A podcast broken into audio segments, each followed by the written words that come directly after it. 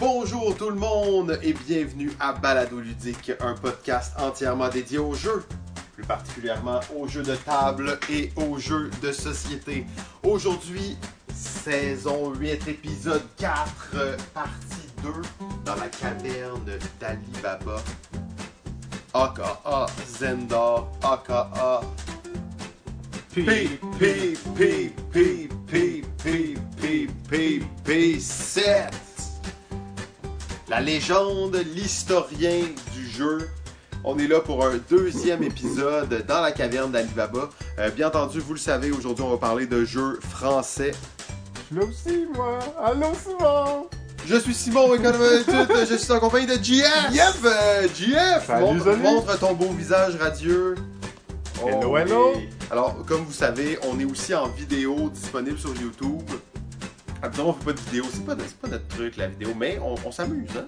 On fait ça pour plaisir, puis on est dans la caverne. On pouvait pas, euh, pas filmer tout ça. Là. C'est- Je pense que euh, ce qu'on fait là aujourd'hui, c'est au profit de tous les gamers québécois. C'est important pour eux de voir cette collection-là, de voir, d'apprécier euh, la collection de Pierre. Et sérieusement, je veux pas sembler superficiel, mais ça me rend assez triste euh, d'avoir cette coupe de cheveux euh, sur la vidéo. Je, je vais regarder ça dans un certain nombre de temps. Je vais dire, Hey, on était là, c'était épique. Tu sais, on a parlé de Mais j'avais une coupe de merde. Écoutez la balado, c'est ça que ça veut dire. Écoutez ça en audio, c'est parfait. On fait une description. Ses cheveux sont bien corrects comme audio. Nickel euh, des, des choses qui vont se passer aujourd'hui. Euh, donc, aura bien chargé. On va parler euh, de la collection. On va parler d'un peu comment tu as monté cette collection, Pierre. Euh, tu- la dernière fois, on a commencé en parlant de Full Metal Planet, qui était le dernier jeu que tu as acheté. Oui. Et là, aujourd'hui, on va commencer en parlant de Charlotte Webb. Oui. Charles Webb, euh, c'est pas grand chose, mais c'est un jeu qui a une très grande valeur pour moi. Bon, il y en a qui connaissent euh, en fait déjà le titre Charles Webb. C'est pas le titre d'un jeu, avant tout, c'est le titre d'une histoire américaine qui a été faite en film. Il y a déjà, je dirais, hum, hum, ça doit bien faire un bon 10 ans que le film Charles Webb a été fait. Ça a pas été un succès que de- mais le dessin animé de Charlotte Webb, lui, il date d'il y a au moins 40 ans. Alors oui, ça vous dit mon âge. Et euh, ce jeu-là est littéralement le premier jeu de société que j'ai reçu à l'âge de 4 ans par ma mère. Et euh, j'étais déjà, comme je l'ai dit euh, à l'épisode précédent, initié aux jeux de société à 4 ans à cause de mon frère aîné de 10 ans. Et euh, qui m'avait fait euh, qui m'avait initié quand même aux jeux de société avec des choses aussi sérieuses que les échecs et les dames chinoises, alors que j'avais 2 ans et 3 ans. Donc j'avais la piqûre. Et euh, à 4 ans, ma mère a dit Bon, ben, puisque tu es tellement intéressé à avoir des jeux, on va t'en acheter un. Et c'est ce jeu-là que j'ai eu parce que ma mère avait remarqué à quel point j'avais été hypnotisé par ce dessin animé-là quelques semaines auparavant, qui avait passé à la télé. Euh, histoire d'un petit cochon, dans le fond, qui est euh, tout mignon, euh, et puis qui, qui- que tout le monde admire parce qu'il est bien beau. Mais à un moment donné, euh, c'est le gros dilemme. Le cochon est sur une ferme. Est-ce qu'on le tue pour le manger? Ou est-ce qu'on le garde parce qu'il est bien beau? Mais le film, est-ce que c'est Babe, un cochon dans la ville? C'est pas Babe, un Ça cochon dans la ça, ville. Effectivement, ça ressemble à La Babe. Mais C'est pareil. c'est vrai que Babe ressemble beaucoup, mais Babe euh, probablement aurait. euh, je sais pas si Babe a plagié. Je penserais pas, parce que le cochon, en fait, euh, dans ce, ce film-là, on focus beaucoup sur sa relation qu'il développe avec une araignée qui s'appelle Charlotte, qui tisse ses toiles dans le cadre de porte de la grange où le cochon vit. Et euh, la- l'araignée lui apprend plein, plein, plein, plein de leçons de vie. Et le cochon, bien sûr, devient très, très euh, attaché à l'araignée à cause de ça. Et l'araignée, ben, elle est très attachante aussi. Euh, et qu'est-ce que c'est le jeu de Charlotte Webb? Ben, c'est un jeu pour 4 ans. Alors, allez pas vous imaginer qu'on a un jeu bien, bien élaboré. Euh, je pensais qu'il allait avoir une twist, là, que c'était un truc vraiment fou, là, puis... C'est un jeu de parcours, c'est une petite course de, avec un dé et des pions. Et vous voyez que le jeu a de l'âge parce que le jeu, euh, j'ai perdu des pions dedans. Et Ça, c'est la copie originale que t'avais. c'est là. le copie originale. Et il n'y a pas de dés, c'est un aiguille parce qu'il y a eu une époque où les jeux américains Euh, de associaient les dés à quelque chose de satanique. Ah, Parce qu'on Ah, associait ouais. les- oui, parce que l'idée s'associe à quelque chose qui était les, les jeux les jeux de hasard. de hasard et de gageux. On gageait de l'argent avec les dés. Alors, il fallait certainement pas inciter les enfants à s'intéresser, à parier Mm. avec des dés. Alors, c'est là qu'on a commencé à être obsédé à faire des aiguilles et des chiffres. pas. Des aiguilles qui tournent pas, effectivement. Ah, tourne assez pour faire du hasard. hein. C'est ça. Et ça donnait le nombre qu'on avançait. On avançait de 1 à 4 cases et on avançait sur des cases sur lesquelles étaient écrites des choses. Mais à 4 ans, évidemment, je n'avais pas la, la lecture de développer tellement bien. Alors j'ai été, ma mère m'a initié littéralement à l'iconographie euro avant de connaître les jeux Et oui, on voit, il y a des petites traces, avance de deux. Voilà, donc les petites traces qu'on voit des chiffres et des flèches, c'est ma Recul mère, de les, un. ma mère les a dessinées sur les cases pour, indi- pour indiquer qu'est-ce qui se passait sur la case. Ah. Et C'était pas là déjà. là. C'était pas là déjà. C'est vraiment qu'ils les ont rajoutés pour dire que je reculais de 10 cases quand j'arrivais sur une case où j'avançais. Quand il y avait un X, c'était passe un tour. Alors, c'était comme ça que j'ai appris ma première iconographie de société. Mhm. Et puis, euh, ben, c'est tout simplement ça, Charlotte's Web. C'est euh, c'est pas, du tout euh, révolutionnaire comme jeu, mais c'est quand même le premier. C'est le premier jeu de ta collection, en fait. Oui, la boîte est très usée et c'est parce que j'ai joué beaucoup avec et je l'ai transporté partout où que je, je l'ai. Et puis, ben, c'est le seul jeu de mon enfance que j'ai gardé. Euh, Et à quel point une. Parce qu'une collection comme ça, on s'entend, ça se bâtit pas euh, sur, euh, sur quelques années. là. On- ça se bâtit sur une vie pratiquement complète. Euh, à quel point les jeux. La dernière fois, on a vu des jeux qui étaient un peu plus. euh, pas dire euh, des jeux d'abrutis, là, mais. euh, Hey, voyons donc, Simon. C'est quoi ça? Euh, mais à quel point il y a, y a, euh, les, les jeux qui sont dans cette collection, tu un sentiment euh, d'appartenance envers ce jeu-là, une émotion qui est précise avec le jeu. ben, je dirais que c'est un point suffisamment grand pour ne pas m'en être débarrassé avec le temps. Parce qu'on voit ça souvent sur Internet. C'est même, c'est même normal de voir ça. Des gens qui achètent des jeux, ils sont tous excités, ils nous montrent ce qu'ils viennent d'acheter. Trois mois plus tard, il est à vendre. Ah ben moi, ils ont déjà la photo pour le vendre, là, parce qu'ils l'ont mis sur Facebook pour nous le montrer. Fait que maintenant, tu peux juste le revendre avec la même photo. C'est ça. Même. Exactement. Donc, euh, c'est acheter pour euh, revendre pas longtemps après, en tant que tel, euh, ben, c'est, c'est, c'est, c'est- je vois pas où est l'attachement à un jeu là-dedans. C'est, c'est plus un attachement à la consommation que d'autres choses. Mais là, en plus, dans une collection comme ça, ça, ça me fait, ça m'amène plein de questions rapides. À un certain point, il faut quand même que tu, tu fasses une certaine rotation dans ta collection. J'imagine, tu peux pas le garder à l'infini. J'imagine, des fois, t'en échanges, des fois, t'en vends. Est-ce qu'il y a quand même cette gestion-là? Parce qu'une collection comme ça, tu peux pas juste la laisser attendre comme ça. là? Non, effectivement. Et c'est, euh, c'est l'éternel dilemme. Est-ce que t'arrêtes? Si j'arrête de. de, de, de faire grossir la collection Ah, ben de, oui. de la Ah maintenir? ben oui, c'est, c'est, clair. Euh, j'achète tellement rarement des jeux maintenant que qu'on parlait la dernière mission que j'avais acheté Full Metal Planet dernièrement. Hier. Hier. euh, ben, Full Metal Planet, euh, avant ça, avant de l'acheter, je te dirais que ça remontait mon dernier achat à 2019 en juin, donc l'année passée, au moment où on se parle. Ça, fait- ça, ça fait donc- ça faisait donc plus qu'un an que j'avais acheté des jeux. Et j'avais juste acheté un jeu, un tout petit jeu à ce moment-là, quand j'avais fait un achat à, cette époque-là. Donc, j'achète pas beaucoup de jeux, non, maintenant, parce que euh, parce que vient un temps où tu réalises que euh, ben, ça prend de la place. vous, vous le voyez, là, on est dans une pièce pleine de jeux. Euh, J'ai vraiment pas envie d'avoir une maison pleine de jeux comme Sid Saxon avait.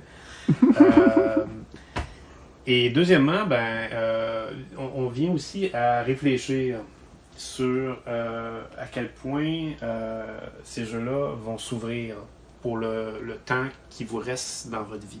Parce qu'il vient un temps, à un moment donné. Eh, bien, t'es pas si vieux quand même. Non, non, mais, mais tu- on- mais je, je- je pense que je suis rendu à un âge où on commence à réfléchir sur le, le temps qui reste à vivre, puis euh, qu'est-ce qu'on veut faire pour le reste de cette vie-là. Et puis, euh, si on commence à acheter des jeux à la lettre, puis on n'arrête pas, ben, on, va finir par se dire, on va finir par acheter des choses qu'on réalise pas qu'on jouera jamais. Euh, donc, euh, vaut mieux contrôler ses achats, puis s'assurer que lorsqu'on va l'acheter, c'est parce qu'on va avoir fait un investissement. Ben, tu, parles de ça, c'est, beau, en fait, hein, c'est, un, un beau moment, sérieusement. C'est. Euh, hein, hein, bande de consommateurs abusifs? Qu'est-ce que vous en dites de ça? Mettez ça dans votre pipe. Mais qu'est-ce qui fait maintenant que tu ajoutes encore des jeux dans ta collection? Non. Excusez-moi, à cause que c'était drôle parce que Pierre, en tout cas, il, t'est arrivé quelque chose de drôle. On peut reparler. euh, désolé, j'ai- On pourra pas couper ça parce que j'ai aucun moyen de prendre des notes, savoir on est à quel temps dans la vidéo, fait que ça ne sera pas coupé. ok? Ben, Pas de trouble. C'est ça, Oubliez l'art de ça. la spontanéité quand Oubliez t'arrives ça. chez quelqu'un. c'est ça, on est live là. Imaginez qu'on est live. On est live! On est live. Euh, Donc, c'est ça. Je, je- je me questionnais sur qu'est-ce qui fait que maintenant, tu te dis, OK, ce jeu-là, quand on a une, une grosse collection qui est quand même, on va dire curated, là, je sais pas ce serait quoi euh, le, le terme euh, vraiment. euh, en Curated, tu veux dire. euh, tu sais, qui a vraiment été choisi à la main. là. Chaque pièce qui est là est là pour une raison, sélectionnée vraiment avec soin. Ouais. Mais qu'est-ce qui fait là, que tu en obtiens des nouvelles? Parce qu'on s'entend, tu nous as dit, ton dernier achat, c'est Full Metal Planet avec l'extension. Oui. C'est pas le genre de truc que tu trouves par hasard, puis t'es comme, ah ben tiens, je vais faire un petit achat de même. C'est quelque chose qui se, quand même, qui, qui doit être provoqué, là, malgré tout. Là. Ouais, c'est vous autres. ok, donc là, t'avais la pression. Mais là, si JF avait pas vu ce jeu-là dans ta bibliothèque, qu'est-ce que t'aurais fait? Il aurait été triste. hein? Ouais, les gars, j'avais acheté Full Metal Planet. On n'en a même pas parlé. Non, non, non, il y a absolument rien de tout ça euh, qui était motivé pour l'achat de Full Metal Planet. La Full Metal Planet, c'est un achat qui est tellement dû. Euh, écoutez, euh, je pense que. Je, je- je- je voulais avoir Full Metal Planet quand j'ai commencé à en entendre parler. Puis J'ai commencé à en entendre parler Full Metal Planet. En fait, j'ai vu Full Metal Planet sur les étagères du valet de cœur, je me souviens très bien quand j'étais ado. Ok. Puis, puis, puis je, puis je me souviens très bien que je regardais la boîte puis je trouvais que le titre était tellement ridicule. Parce que je voyais tout de suite la référence au film Full Metal Jacket. Puis je me disais, bon, dit, mais ça a l'air tellement pas sérieux comme jeu que j'ai juste remis la boîte là. Sans savoir que, Ça allait devenir que, que 10 ans, 20 ans plus tard, ça allait devenir un jeu culte que tout le monde voulait avoir. Fait que là, quand j'ai su ça, je me suis mordu les doigts, évidemment. Puis c'est là que j'ai voulu vraiment l'avoir. Ça, c'est une belle anecdote de collectionneur, par exemple. Ah oui, oui, tout à fait. Ça, c'est... Parce que c'est ça, la collection, les gens, souvent, ils confondent je veux plein de jeux et avoir une, une collection.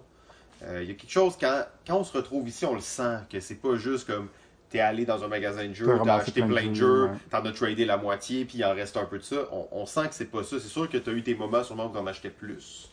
Euh, ça, c'est clair. Bon, je pense que c'est très cool, puis euh, on va... euh, Moi, j'aime bien vanter cette collection. là. Ben oui, ben oui, ben surtout qu'il surtout qu'il nous l'a fait partager comme ça. Ben, c'est ça, exact. On est là sans même lui demander si on s'est pointé, esti, sans y dire. Euh, ben, merci de nous accueillir, euh, Pierre. Encore une fois, vous êtes imposé. Ah oui, oui, c'est vrai. Ben non, mais de- d'avoir accepté euh, malgré tout, là, Oui, oui, qu'on fait. soit là. là. Euh, C'est sûr que tu n'avais pas de linge de rechange. Ça fait deux jours de suite que tu portes le même. Mais. Euh... Toi aussi, on dirait. euh, oh, shit. Ouais, cheveux ont même allongé un peu. Oh non, ouais, là j'ai oublié mon élastique à cheveux. Je me fais couper les cheveux pour le troisième épisode, c'est bon. Donc, sans plus tarder, là, on, on- on va se lancer dans le cœur de cette collection, encore une fois, même type d'activité. Yes. On va nommer des jeux, on va voir. Et bon, De quoi on parle aujourd'hui, là? Aujourd'hui, on va parler, on a parlé un peu la dernière fois, euh, des jeux français. Ouais, on s'est fait spoiler la moitié. On s'est fait spoiler la moitié. Pierre parlait de plein de jeux français qu'on n'était pas supposé de parler. Fait que ça rend ça un peu décousu. Mais c'est pas grave, on va quand même parler des jeux français. Euh, et là, Pierre, j'aimerais ça qu'on, qu'on- que tu me parles, que tu nous parles un peu des jeux français. On parle souvent des jeux euro, des jeux américains, mais au même moment, il y avait déjà les jeux français qui commençaient à se développer. Il y avait des Mhm. auteurs, il y avait, tu sais, on pense à Full Metal Jacket, bon, c'est peut-être un peu plus tard que ces mouvements, mais on n'est pas loin de, de- de ce moment aussi. Et euh, maintenant, on voit, bon, le, le monde français est très développé dans les jeux. Souvent, on en parle un peu moins, ou c'est un peu, on n'a pas la même vision comme si c'était aussi emblématique que les jeux euro allemands et les jeux américains. Effectivement.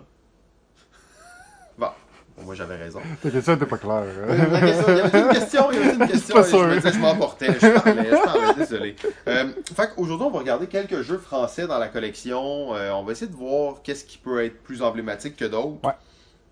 Euh, Full Metal Planet, on en a parlé au dernier épisode. Mhm. donc très cool, jeu euh, très emblématique. Il y a un auteur dont euh, tu nous as parlé, puis tu as quand même plusieurs jeux, c'est Laurent Escoffier. Laurent Escoffier est un type euh, qui est souvent euh, passé dans l'ombre parce que euh, ses jeux ne sont pas forcément des formules gagnantes, mais c'est clairement des formules qui sortent des sentiers battus. Euh, on parle souvent de Roberto Fraga lorsqu'on parle des auteurs en France qui vont faire des jeux qui vont vraiment sortir de l'ordinaire. Ouais. Mais Laurent Escoffier en est un autre. Euh, et j'ai quelques jeux de Laurent Escoffier vraiment qui, euh, qui montrent à quel point ça, ça, ça- ça sort des sentiers battus.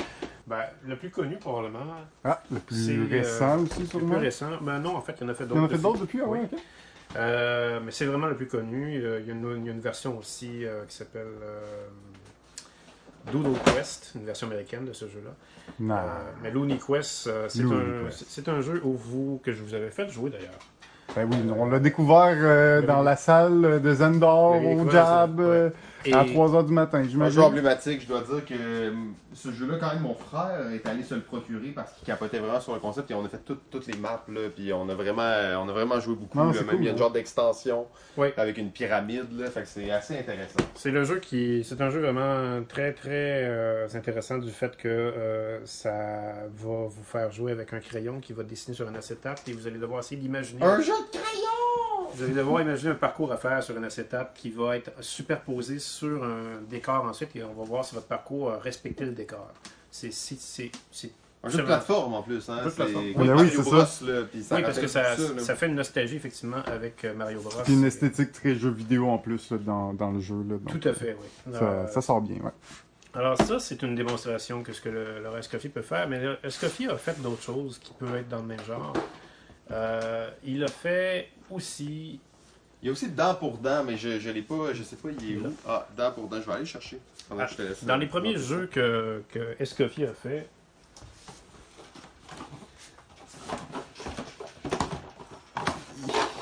il a fait dent pour dent. Dent pour dent, peut-être que certains connaissent dent pour dent. Oups. Petit problème technique, nous allons reprendre ça sans plus tarder. Alors le micro de Pierre c'est défait, mais euh, Voilà. Peut-être qu'il y a quelqu'un que connaît dent pour dent dans ceux qui nous écoutent euh, ou ceux qui nous regardent. Ce jeu-là, d'ailleurs, euh, est dans les collections du Randolph.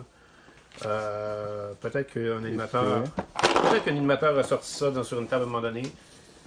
Oh, un autre jeu de Mais c'est probablement moi qui l'ai fait.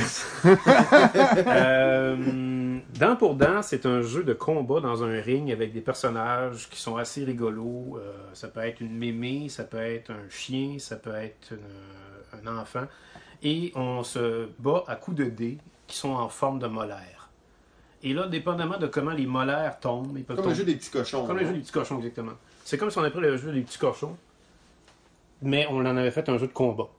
Parce que quand on subit des coups, on va noircir nos dents, comme si on avait des dents cassées sur les portraits de nos personnages. Hmm, Très ben, cool. Et c'est tout à fait, c'est vraiment ça. hein. C'est pas plus compliqué que ça. Il y a des cartes, évidemment, qui vont faire des effets euh, de revirement de situation, mais c'est vraiment un jeu sans prétention.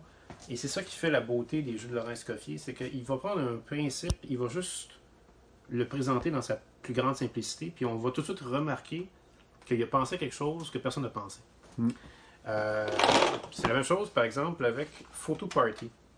Photo Party, qui est un petit jeu qui était sorti chez Cocktail Games en, France il y a quelques années. En fait, ça fait déjà un bout de temps. Euh, de faire au moins 10 ou 15 ans de ça.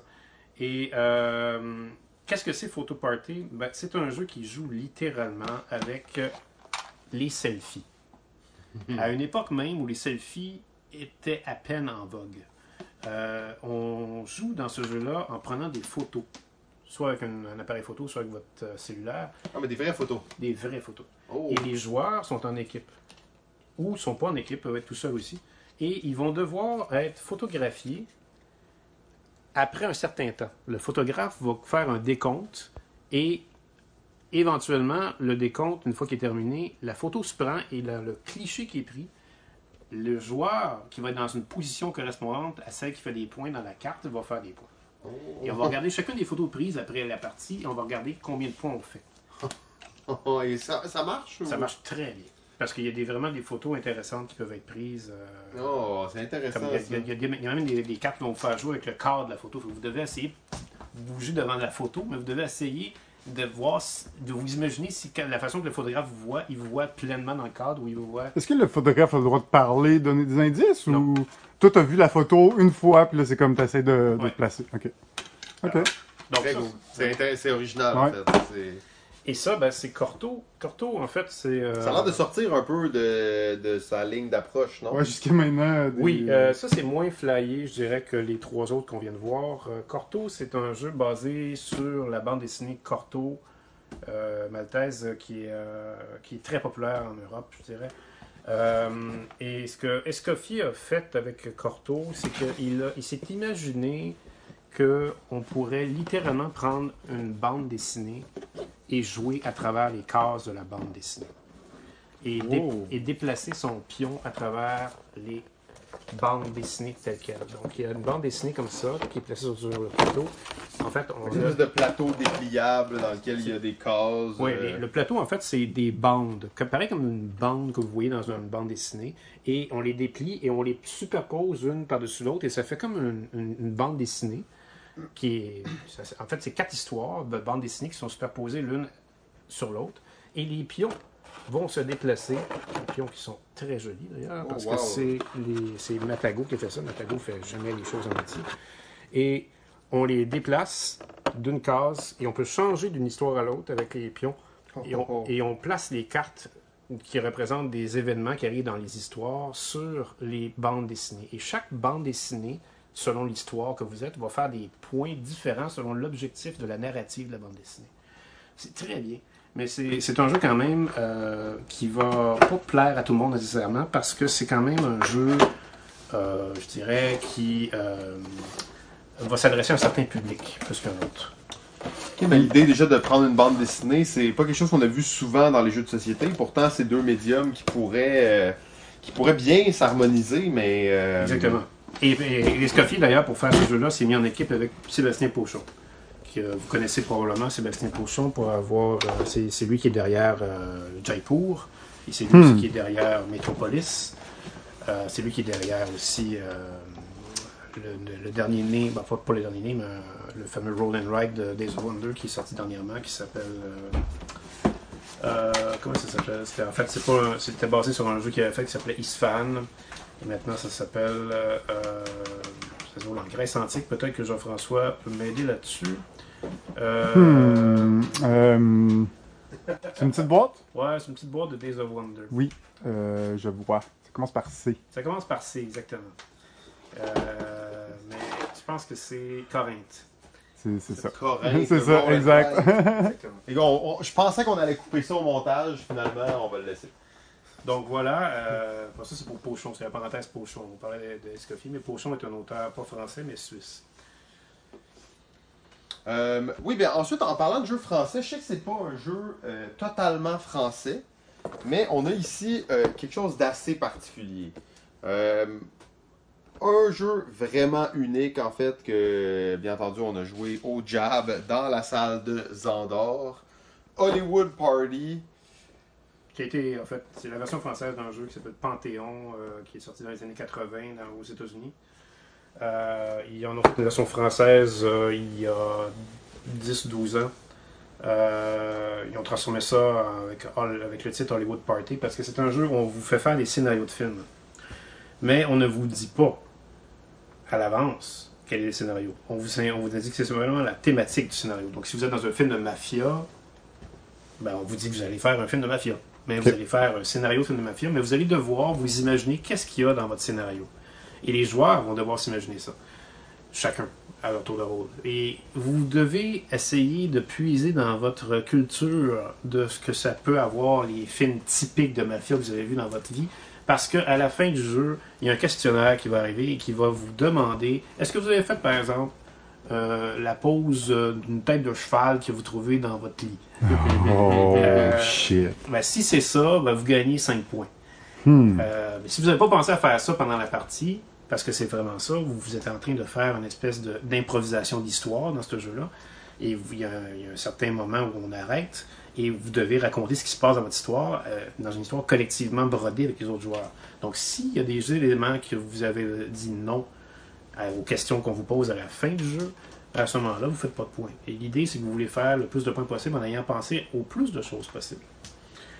Euh, moi, j'a- j'avais adoré ce jeu, en fait, parce que tu dois utiliser les, les tropes, là, donc les espèces de stéréotypes de films. Fait que, Ouais, ouais, ouais. euh, le, le film dans l'espace où là, le, le vaisseau est en train de chier, puis il y a un AI qui prend le contrôle. Puis là, à la fin, tu lis les questions et c'est ça vraiment un des plaisirs, c'est de savoir est-ce que tu as été dans les bonnes directions que le jeu voulait que tu mais qui sont un peu pas arbitraires parce que c'est des stéréotypes.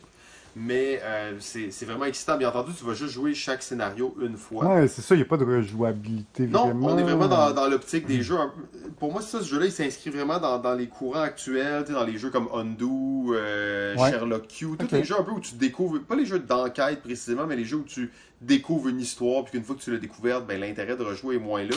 Mais très bonne expérience. Euh, Pour les gens qui connaissent un peu plus le roleplay, ça rappelle beaucoup Fiasco. Euh, donc un roleplay sans GM, un peu plus simple, mais euh, avec la petite twist à la fin avec les questions, on dirait que ça donne comme un but à ta partie, où ton but c'est d'essayer de plugger des références euh, de culture populaire, mais en, en- toujours en se faisant que l'histoire va fonctionner. Donc très très intéressant. Puis ça, ça, c'est la version. Est-ce que tu sais si la version, euh, tu sais c'est bizarre, la version en anglais elle s'appelle Panthéon. Ouais. Euh, Est-ce que ça a rapport euh, avec le Panthéon ou euh, tu fais des histoires de dieux grecs genre ou- Pas forcément. Je pense que ça fait simplement une référence à- au fait que votre histoire a tellement été remarquable qu'elle rentre dans un Ah, ok, ok, mais c'était exactement le même concept sur des, des trucs de culture populaire. Essentiellement, oui. Mais euh, très cool. Fait que ça, c'est une réédition française, Yes. mais que j'avais trouvé euh, vraiment intéressante.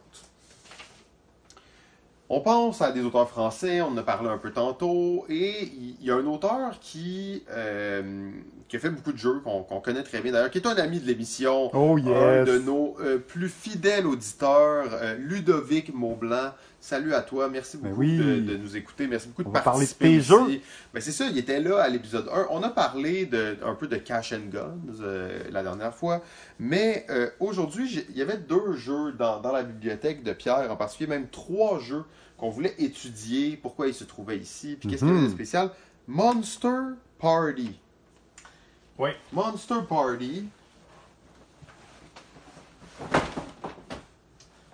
À la dernière émission, je vous ai parlé de la compagnie TF1 Games qui est associée aux médias français pour essayer de s'injecter, s'ingérer finalement dans les, Les jeux de société. les jeux de société, euh, exploiter les jeux de société comme chose qui pourrait être vendue. nouveau logo, hein, ici. Et c'est TF1 Games, effectivement, qui, a- qui était en arrière de ce jeu-là.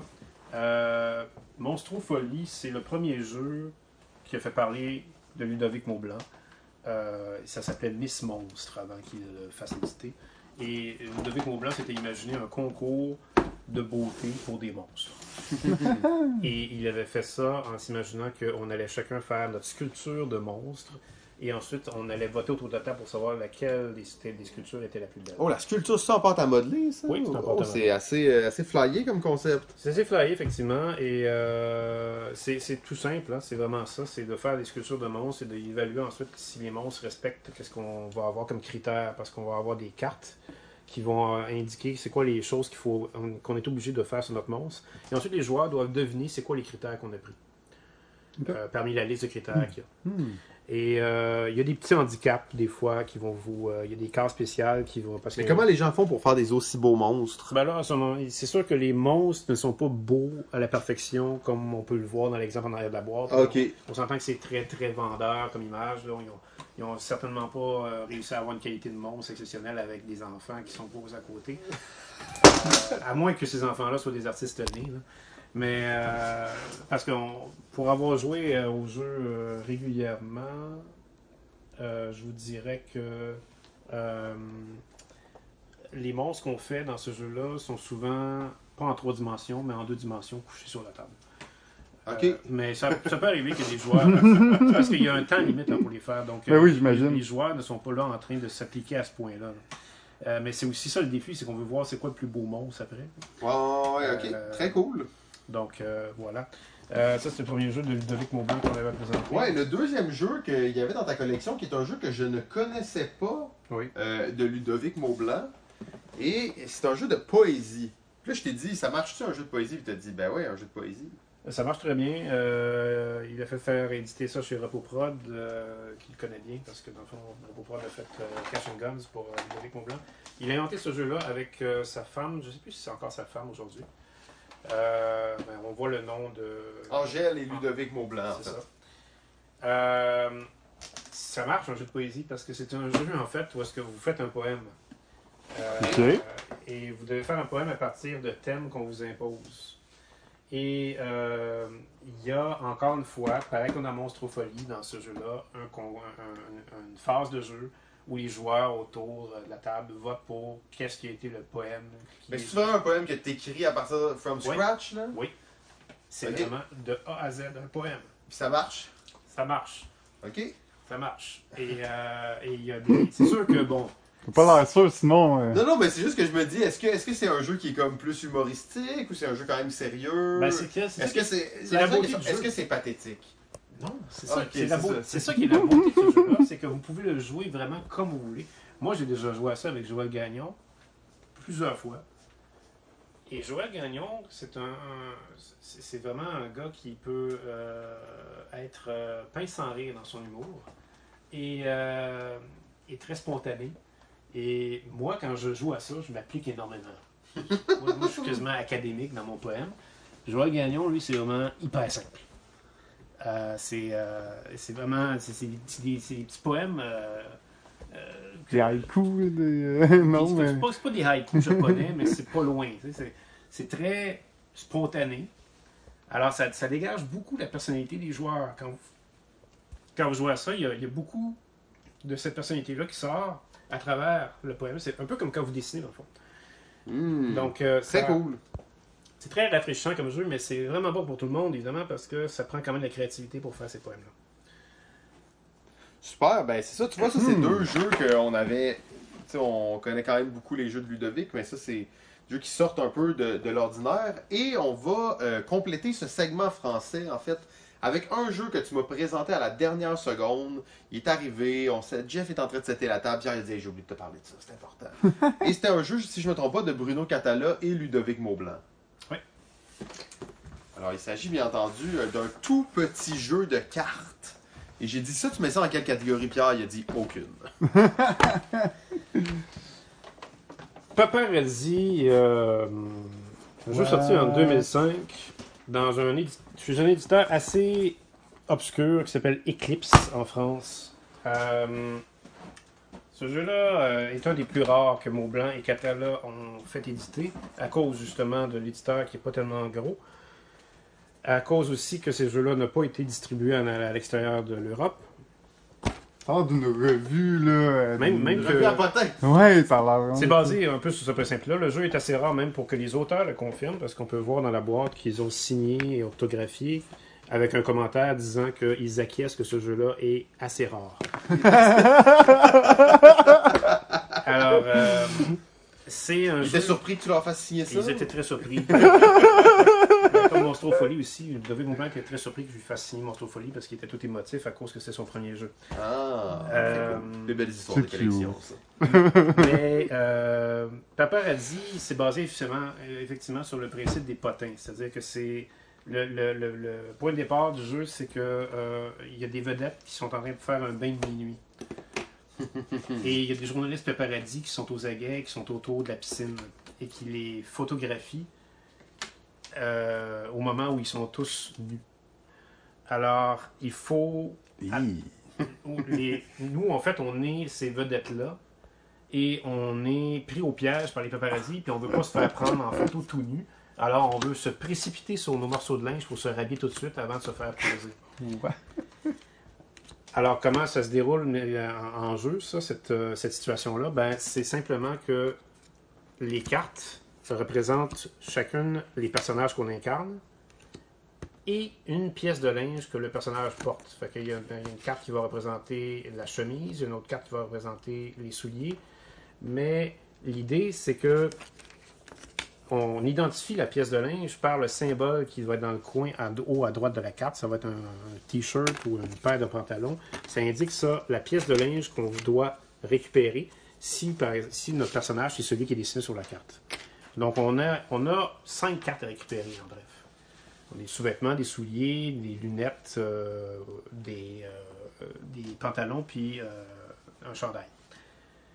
Ce qui est intéressant, c'est que chacun de ces cartes-là, lorsque vous regardez l'icône de la pièce de vêtement en haut dans le coin à droite, c'est une icône qui est phosphorescente. Alors avant de jouer au jeu, on est en train d'éclairer à la lampe de poche les cartes Quoi? et, Phosphorescent? et De quoi? De quoi tu parles? comme c'est un bain de minuit, à ce moment-là, on joue dans le noir. Alors, on ferme les, on ferme les lumières de la pièce quand on a fini d'éclairer les icônes. Et là, tous les joueurs doivent se rappeler où étaient les cartes. Donc, c'est un jeu de mémoire dans le noir. Mais on voit quand même les symboles. On voit seulement les symboles, mais on ne sait pas à qui ça appartient. Il faut se rappeler que c'était notre Ah, fait que là, on est personnage. comme tous dans le noir en train de pogner le linge Oui. de tout le monde. Hey, c'est mes bobettes, ça. On peut-tu fermer les lumières? On va- Ah, c'est pas là qu'on nice. Très cool. Ben, un concept, euh, encore une fois, original. Est-ce que le, le matériel fonctionne bien? Est-ce que c'est quand même. Ça assez- fonctionne bien, oui. Ouais, ok. Très cool. C'est pas une mécanique, ça, qu'on retrouve souvent. Le, le- les- Non, L'impression phosphorescente. Non, là. mais- Jouer dans le noir, euh, c'est assez rare. euh, C'est au-dessus. C'est pas, c'est pas toujours garanti de succès, en fait. Très cool. Fait que ben ça, ça conclut un peu notre, euh, notre segment euh, jeu français. Bien entendu, le dernier épisode, on en a fait plein, hein, mais ça, c'était sûr qu'on avait sur notre liste. Euh, on va maintenant passer dans. Et la dernière fois, en fait, dernier épisode, c'était les jeux français et les bizarreries. Ouais. Là, ça va être les jeux français et les bizarreries. Euh, Original. Ouais, oui, c'est ça, exact. On, on fait ce qu'on peut. hein. Euh, Il y a plusieurs jeux, bien entendu, dans une collection comme ça qui sont vraiment uniques, différents, qui sortent de l'ordinaire. On vient de voir ce jeu avec une mécanique de. Une mécanique, c'est pratiquement pas la mécanique, c'est le matériel, du matériel phosphorescent. Euh, eh bien, on va regarder quelques jeux justement qui sortent des sentiers battus. Il y en a plein. Euh, on, on le mentionne. Encore? Ben, ouais, c'est ça. On l'a pas beaucoup mentionné quand même euh, depuis le début, mais il y a plein de jeux des- desquels on parlera pas. Mais, Euh, malheureusement. Il y en a plein. Puis on a passé plusieurs heures avant de commencer le, le tournage à se promener puis à redire c'est quoi ce jeu-là, c'est quoi ce jeu-là. Et il fallait se retenir parce qu'il y en avait à l'infini en fait. Mhm. On est arrivé dans une bibliothèque, tu te dis ok, on a regardé tous les jeux qui sont là. On enlève une rangée de jeux, il y a une autre rangée de jeux derrière. T'es comme, ben là, ils sont cachés ces jeux-là.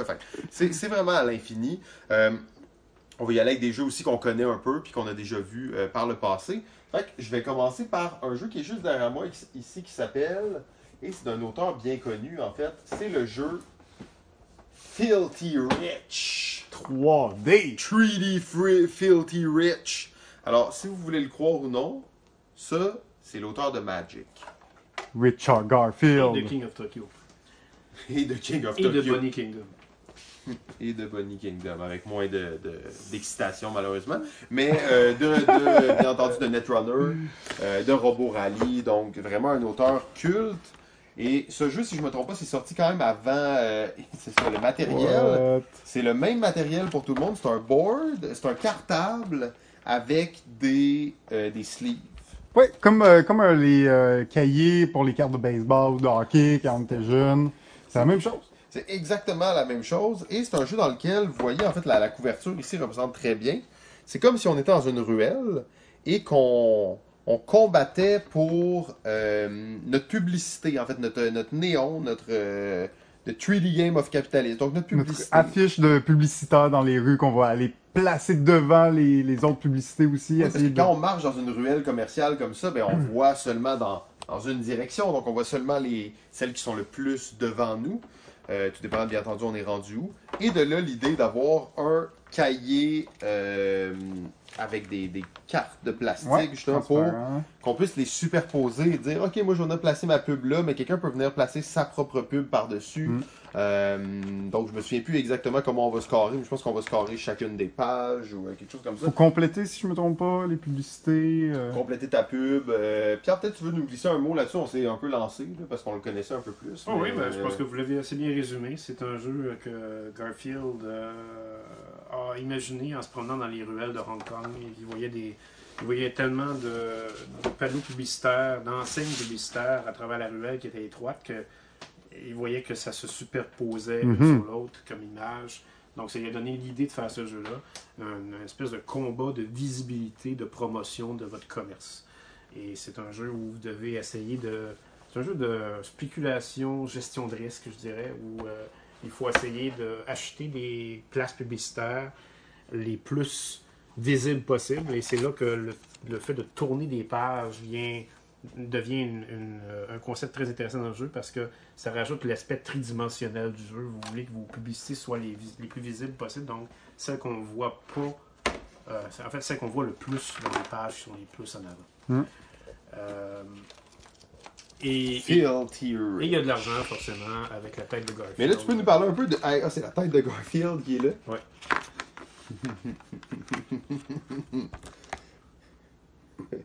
Mais tu peux nous parler un peu de, de ce type d'édition-là? Je veux dire, On c'est un cahier cartable avec des, des sleeves de baseball. là.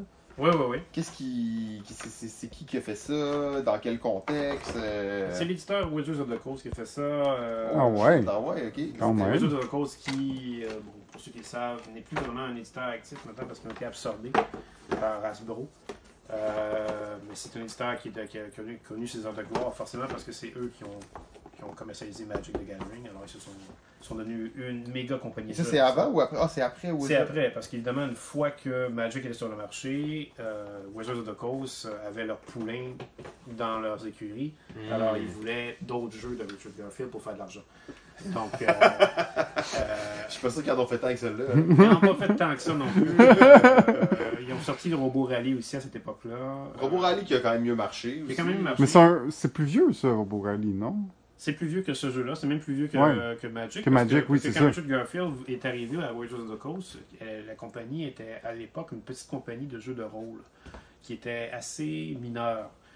Et euh, Garfield se demandait si euh, il serait intéressé à publier un jeu de plateau plus conventionnel. Et il a représenté Robo Rally. Ils étaient curieux, intéressés, mais ils trouvaient que c'était un gros investissement.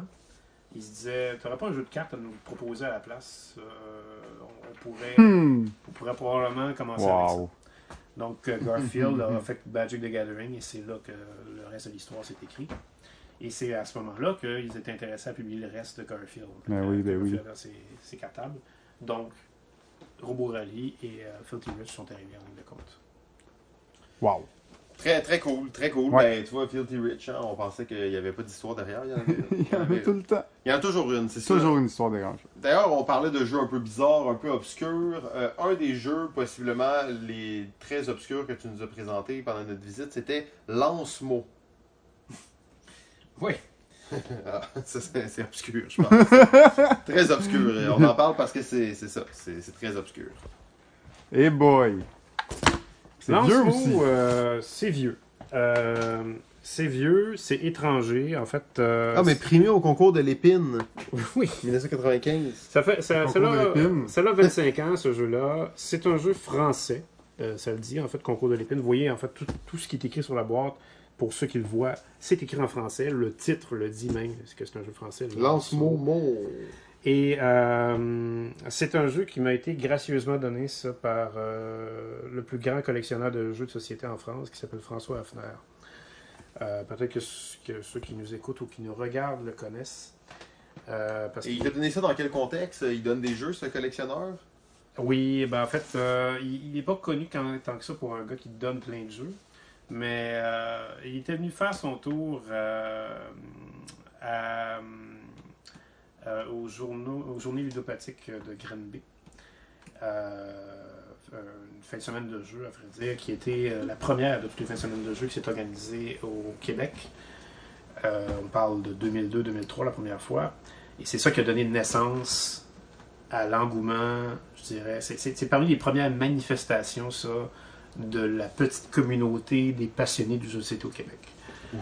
Euh, et à partir de là, d'autres fins de semaine de jeu se sont organisées à travers les régions du Québec, en, en Outaouais, en Abitibi-Témiscamingue, euh, à Québec, euh, pas à Montréal par contre, mais dans les environs de Montréal aussi.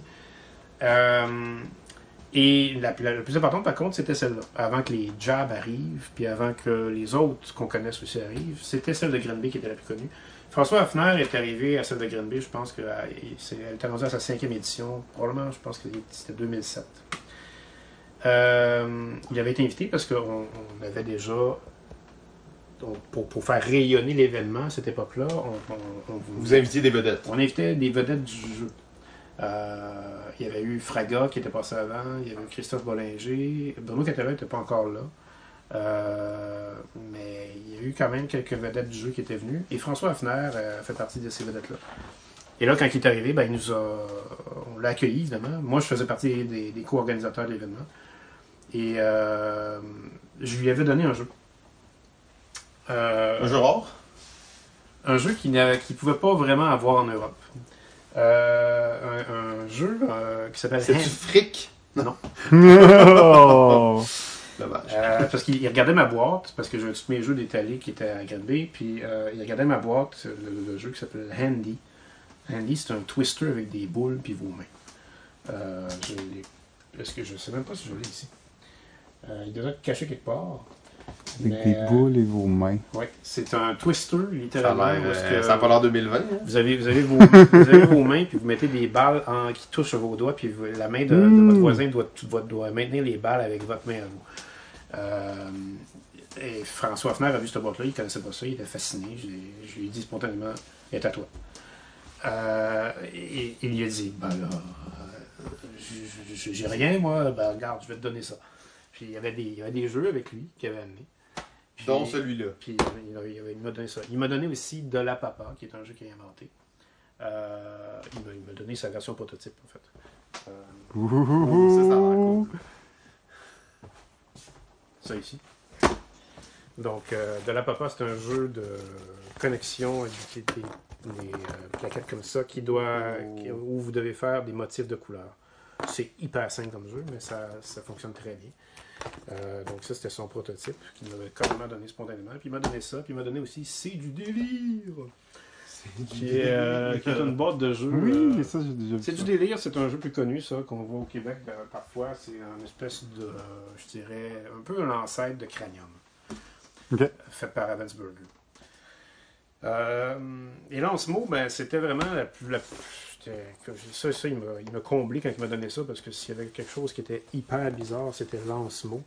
Euh, un jeu de dextérité et de mots. Je ne connaissais pas du tout de jeu de dextérité et de mots qui existait avant. Et euh, il savait très bien que je m'intéressais à des principes comme ça. Et euh, il faut. C'est. Vous devez projeter vos lettres dans ce jeu-là pour essayer de les gagner pour faire vos mots. Euh, je pense que c'est comme ça que ça fonctionne plutôt. Ouais, c'est ça. Wow! Attends, attends, fais ça! Et, euh, Là, tu peux modifier l'angle? Oui. Ok. C'est ça. Les règles précises, euh, écoutez, ça fait quand même déjà euh, plus que 10 ans que je joue à ça. Il faudrait que je, que je les relise, mais euh, je me suis, en fait, sont en arrière. Euh, ils sont très très simples. Quelle Donc- pièce, hein, unique? Ouais. Oui, oui, oui, tout à fait. Un lance-mot, comme on dit. Et puis, euh, dans le fond, vous lancez des lettres, puis si les lettres tombent à l'endroit, vous les gardez. Si elles tombent à l'envers, vous les perdez. Et puis, vous gardez les lettres pour. euh, Flip chip. C'est ça. Ouais, c'est plus un, jeu de flip que un jeu de. de. dextérité. Ok, lance-mot. Très cool, très cool. Euh, c'est ça, ça c'est un jeu obscur. Très obscur. Ouais, ouais, je je, vais- l'amener là. Euh, ben, bien entendu, là, on, veut pas trop, euh, trop. On va être dans les temps. hein. On a dit qu'on faisait des épisodes de 40 minutes, 1h15 max. On va être dans les temps à chaque fois. Ça serait difficile de. Tu sais, là, on a vu des jeux obscurs, c'est lance-mots, des affaires un peu bizarres. euh. Il y a un auteur qui, qui reste euh, dans l'imaginaire collectif et qui continue de- d'expérimenter. Tu as parlé de Fraga, qui est un, un bon. euh, un bon exemple quand même. Je pense naturellement à euh, Friedman Freeze. Euh, Friedman Freeze, qui est Hmm. un gars qui a toujours comme voulu un peu innover, qui se plie pas aux tendances, on dirait, ou même qui joue sur les tendances. Euh, ça reste que c'est quand même la personne qui a initié GF au jeu de société avec Power Grid, Electro Manager. Oui. Euh, mais on s'entend que ça c'était très straight comme jeu par rapport à d'autres choses qu'il a fait là. Oh, oh, ouais, exact. hein. À part qu'il fait tout le temps ses boîtes vertes, euh, ces jeux peuvent être euh, très, euh, Très différent. très différents l'un de l'autre. C'est ça, puis il y a des jeux qui marchent, il y a des jeux qui marchent moins bien. Ouais. Euh, Il y a deux jeux en particulier là, que tu nous as présentés. Il y en a un qui est juste derrière JF. euh, c'est, Oh. euh, je sais pas c'est quoi le nom, mais c'est un jeu de bouffe. Oui, c'est exactement ça. Mais ça. quand je dis un jeu de bouffe, c'est un jeu qui se joue avec la bouffe. Ah ouais. Oui, euh, Footer Need, c'est euh, c'est un jeu. verte, commençant par Ah F. oui, yes. Oui, ça commence par Ça F. des assiettes.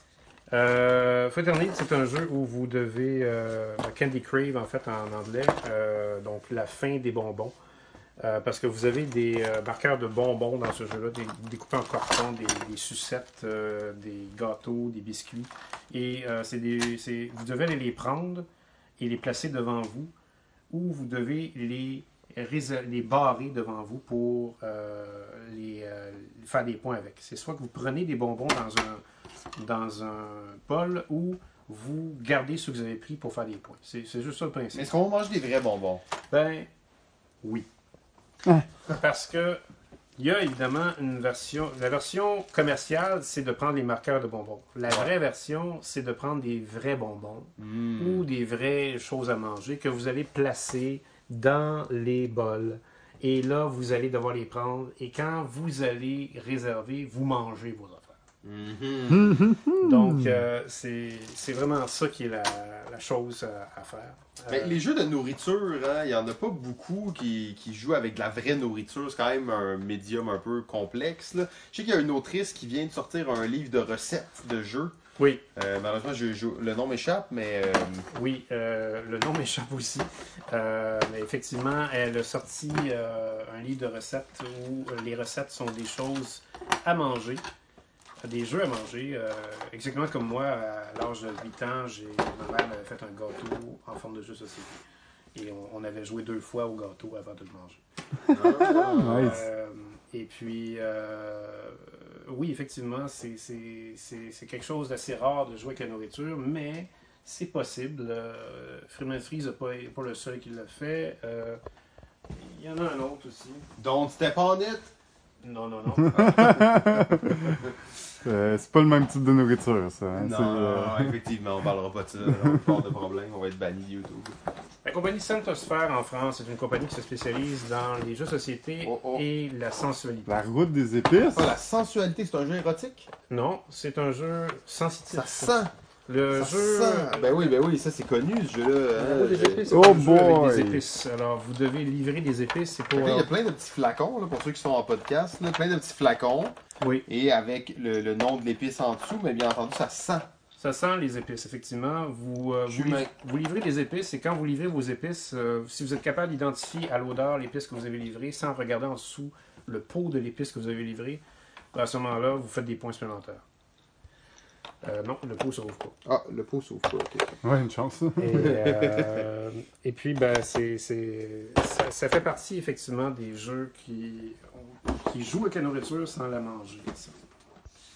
Ben là, justement, on a parlé de jeux de nourriture et tout ça. Il y a, en te promenant, se promenant dans, dans la, la ludothèque, de la caverne d'Alibaba, il y a un autre style, un autre, un autre élément qu'on a réalisé qu'il n'y avait pas beaucoup, euh, qu'il n'y avait pas dans beaucoup de jeux et qu'on pouvait retrouver ici en petite quantité, c'est les jeux sur la musique. Hmm. Euh, je te laisse aller là-dessus. Pierre, qu'est-ce que tu, pourquoi il y a au- autant peu de jeux sur la musique?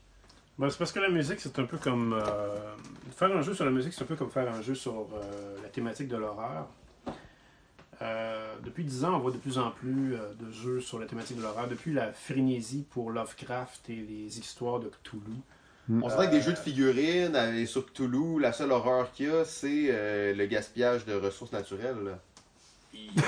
Oui, si on veut. Simon, ah, excusez un peu tenu. Excusez-moi, excusez-moi. Euh, ça peut être ça, ça peut être, on peut dire, c'est la même chose des jeux de zombies qui ont quand même euh, diminué en importance depuis quelques Mm. années, mais qui avaient vraiment un boom à un moment donné. C'est sûr que le prix était quand même assez effrayant aussi. Le prix, c'est quand même assez effrayant aussi. Euh, mais euh, on parle de ça, mais euh, ce que je veux dire, dans le fond, c'est que les jeux d'horreur, ils auront beau avoir une thématique d'horreur, mais ils, ont, ils procurent aucune sensation de frayeur autour de la table, parce qu'on sait déjà à l'avance tout ce qui va se passer, ou presque. Alors, on- on- le but d'avoir peur, en fait, c'est de ne pas s'attendre à ce qu'on va avoir. Le- la musique, c'est la même sensation. Quand vous avez une musique que vous allez écouter, ou que, ou que vous allez peut-être aller euh, euh, assister euh, en spectacle, vous allez vivre des sensations euh, parce que euh, c'est quelque chose qui va euh, toucher quelque chose de, de- qui, qui est abstrait en vous. Mm. Donc, refaire ça dans une visualisation concrète sur une table, cette sensation-là, c'est difficile. Donc, euh, c'est pas comme faire un jeu sur la peinture. C'est facile de faire un jeu sur la peinture parce que la peinture joue avec les couleurs, puis là, vous avez tout de suite le lien à faire avec des cubes de couleurs que vous pouvez utiliser pour faire des mécaniques de jeu. Ouais, alors qu'une note. Alors qu'une note, difficile. c'est plus difficile. une- Ouais, effectivement. Mais il reste quand même que c'est faisable. Il y a des auteurs de jeux qui ont réussi à le transmettre, mais il y a aussi beaucoup de jeux sur la musique qui n'ont pas badé à faire ça. Euh, un des plus vieux, c'est Maestro, qui est un jeu qui a été fait en 89 par euh, Rudy Hoffman. Rudy Hoffman, euh, qui est maintenant décédé, est un, un des pionniers des auteurs de jeux euro. C'est un, auteur de jeu qui a fait ses premières armes dans les années 60 en même temps que Sid Saxon, Alex Randolph ou Robert Abbott. Euh, pendant que ces trois larrons-là faisaient la pluie et le beau temps des jeux de société des années 60 en- aux États-Unis, lui, c'est en Allemagne qu'il faisait ça. Alors c'est un peu, je dirais, le, le douanier des auteurs de jeux de société euro. Et euh, sa spécialité à Rudy Hoffman, c'était de faire des variations du jeu de Robbie. Euh, Ok. Il aimait beaucoup jouer avec Hmm. une collection d'éléments. Comment on, C'est lui qui faisait les dessins, hein, je pense. il était aussi dessinateur à ses temps libres. Euh, il avait un style, disons, très singulier, alors on pouvait ne pas aimer. Euh, son jeu le plus connu, c'est Café International, Hmm.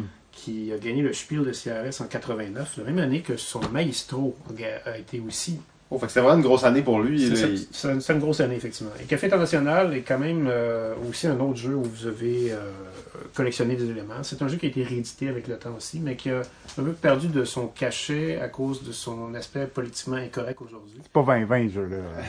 Euh. Mais c'est un jeu fascinant, c'est un jeu très familial et très très bien. Euh, je dirais même qu'il est presque sans faille. Mais On va revenir à ça à l'épisode 3. Là.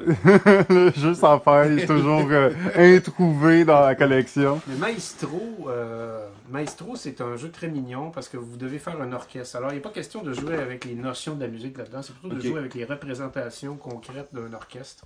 Et vous devez faire votre petit ensemble et vous devez aller chercher votre orchestre pour faire des, euh, des concerts, parce que le plateau va vous indiquer quels instrumentistes vous devez aller chercher pour faire des concerts. On va faire un duo de saxophone et de piano. Et ce qui est intéressant aussi, c'est les clins d'œil qu'on voit sur le plateau parce que ça fait référence vraiment à des œuvres musicales pour de vrai. Comme euh, il y a euh, un trio flûte, violon, piano, clavecin de Jean-Sébastien Bach qu'on voit. Euh, puis il y a des choses qui sont aussi euh, plus euh, concrètes, je dirais, plus récentes.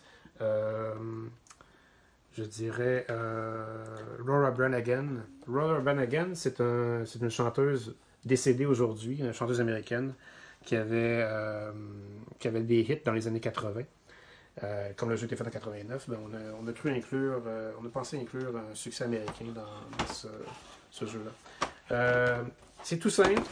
Il y a de la chance, évidemment, parce que c'est un jeu familial, mais il y a aussi des petits aspects assez malins dans ce jeu-là, assez méchants même, et ça vaut la peine euh, d'y jouer si, on- si vous le trouvez, évidemment, parce que c'est vraiment plus commun.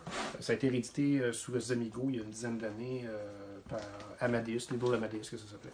Fait que justement, les jeux de musique, on voit, c'est pas très facile. Rapidement, comme ça, ça fait très penser à euh, New, Orleans, euh, New Orleans Big Band. Oui, Euh, tu montes ton groupe, tu fais ça. Effectivement, Mhm. New Orleans Big Band est un autre de jeu de musique effectivement, que je possède qui fait ça. Euh, un jeu de musique qui va être beaucoup plus axé sur le fait de faire de la musique, c'est Symphonie. Un jeu italien qui C'est est. beau, euh, ça. Ça me dit rien. Aqua Mirabilis. Ça me fait penser à ça, on dirait. Je sais pas, hein, en tout cas.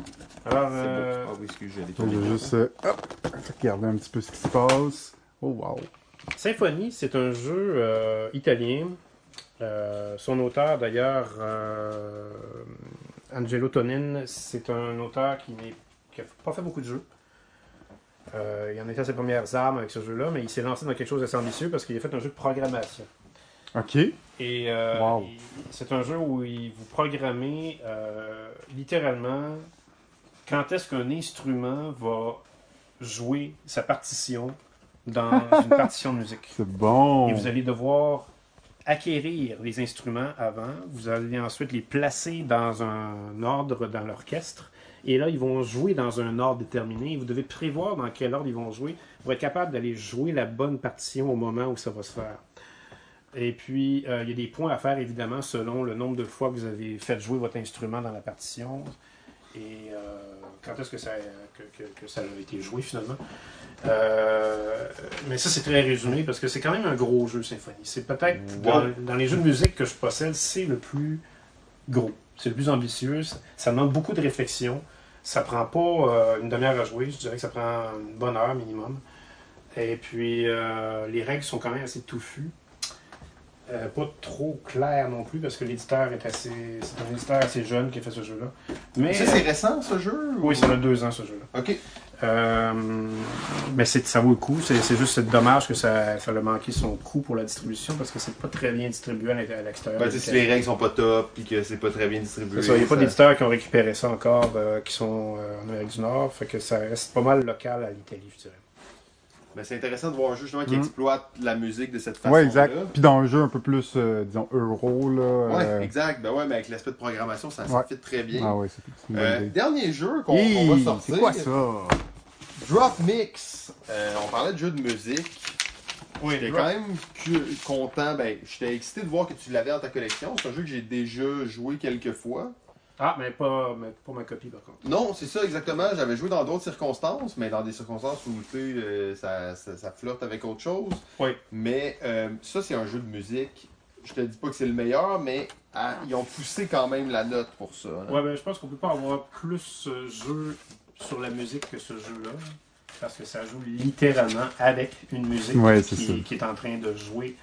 Et on, euh, c'est un jeu euh, qui, euh, finalement, qui est d'une simplicité extrême parce que tout ce que ça fait, c'est que ça fait des mix de, de musique. Euh, donc, euh, c'est, on se sent comme un disque jockey dans ce jeu-là. Drop Mix! Et puis, on, pose des cartes sur un plateau. euh, on pose des cartes sur un plateau qui, finalement, est un plateau à lecture intelligente. Parce que les cartes qu'on va placer sont munies de micro-puces qui vont envoyer un, un- ben, un message, finalement, Ouais. au plateau. Le plateau va faire jouer la musique de la carte qu'on vient de Fait que là, une carte, mettons, c'est le drum, l'autre carte, c'est la bass, l'autre carte, c'est la voix. Fait en les empilant, c'est Il y a un mode coop, il y a un, Il y a un mode coop et il y a un mode compétitif. C'est quand vous jouez, ben, compétitif, c'est que vous essayez de faire des combinaisons de cartes euh, selon les cartes que vous jouez. Euh, quand vous êtes coop, ben là, il faut faire la combinaison à deux finalement. Mais l'idée, c'est que vous voulez faire des combinaisons pour atteindre un certain pointage avant l'autre joueur. Ça, vous pouvez être DJ dans une soirée avec ça. Là. Oui, pas mal, oui. Parce que ça peut servir quasiment de ça. Parce qu'à un certain point, nous, ce qui est arrivé, bon, tu joues un peu le jeu, puis finalement, tu t'amuses plus à jouer les cartes, voir Ouais. comment ça transforme le beat, voir comment, tu sais, chaque carte que tu joues. Parce qu'il y, a- il y a quand même beaucoup de possibilités de, de musique Combinaison. différentes, puis comment ils vont s'intégrer entre elles. Fait que c'est. C'est plus un gadget, c'est sûr, mais euh, l'idée est intéressante. Puis la tech derrière, euh, tu sais, les cartes avec des puces dedans, des choses comme Mm. ça, c'est vraiment quelque chose qu'on va voir euh, De plus en plus, tu penses? mais peut-être pas de plus en plus, mais il va en avoir, il va en avoir, puis emmener, il va avoir une façon de le faire sans avoir l'espèce de plateau custom en dessous. Euh, fait que c'est- Ouais, plus simple, parce que ça reste gros, massif, ça doit pas être donné aussi comme jeu. c'est ça, exact, pour un jeu au final qui est, Que tu joueras moins que tu vas t'amuser. que tu vas t'amuser avec, ouais, c'est plus comme un jouet pratiquement. Mais euh, dans les jeux de musique, je trouvais ça cool parce que c'était littéralement un jeu de musique. Oui, tout à fait. Exact. C'est- le, plus purement musique, euh, musique qu'on peut avoir. Fait que ben euh, ça, ça fait le tour de Ouais. cette euh, de cette deuxième euh, de cette deuxième épisode dans la caverne d'Alibaba. Alors vous comprenez, on fait ça one shot, hein, donc euh, c'est tout, un- tout un sport. Euh, on se revoit dans, dans quelques minutes. Dans quelques peine, hein, minutes, pour, oui. On fait la finale. pour faire l'épisode 3 de cette visite dans la caverne d'Alibaba.